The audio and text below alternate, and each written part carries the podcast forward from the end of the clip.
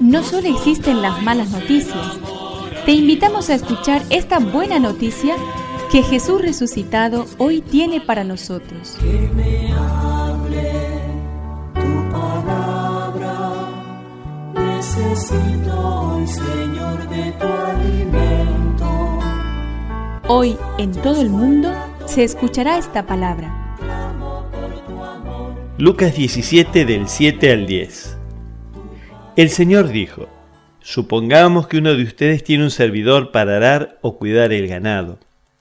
Cuando éste regresa del campo, ¿acaso le dirá, ven pronto y siéntate a la mesa? ¿No le dirá más bien, prepárame la cena y recógete la túnica para servirme hasta que yo haya comido y bebido, y tú comerás y beberás después?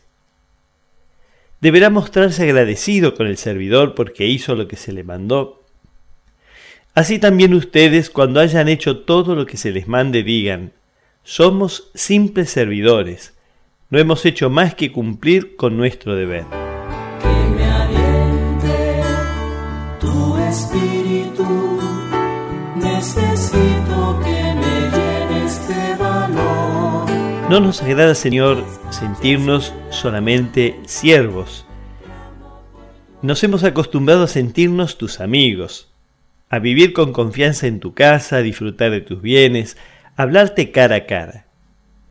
Sin embargo, descubrimos que es bueno recordar que tú eres el Señor, que esta empresa del reino y de la iglesia es tuya, y yo solo un servidor de mi Señor. Líbrame Jesús de creerme dueño de lo que es tuyo y ayúdame a que tu gracia me baste.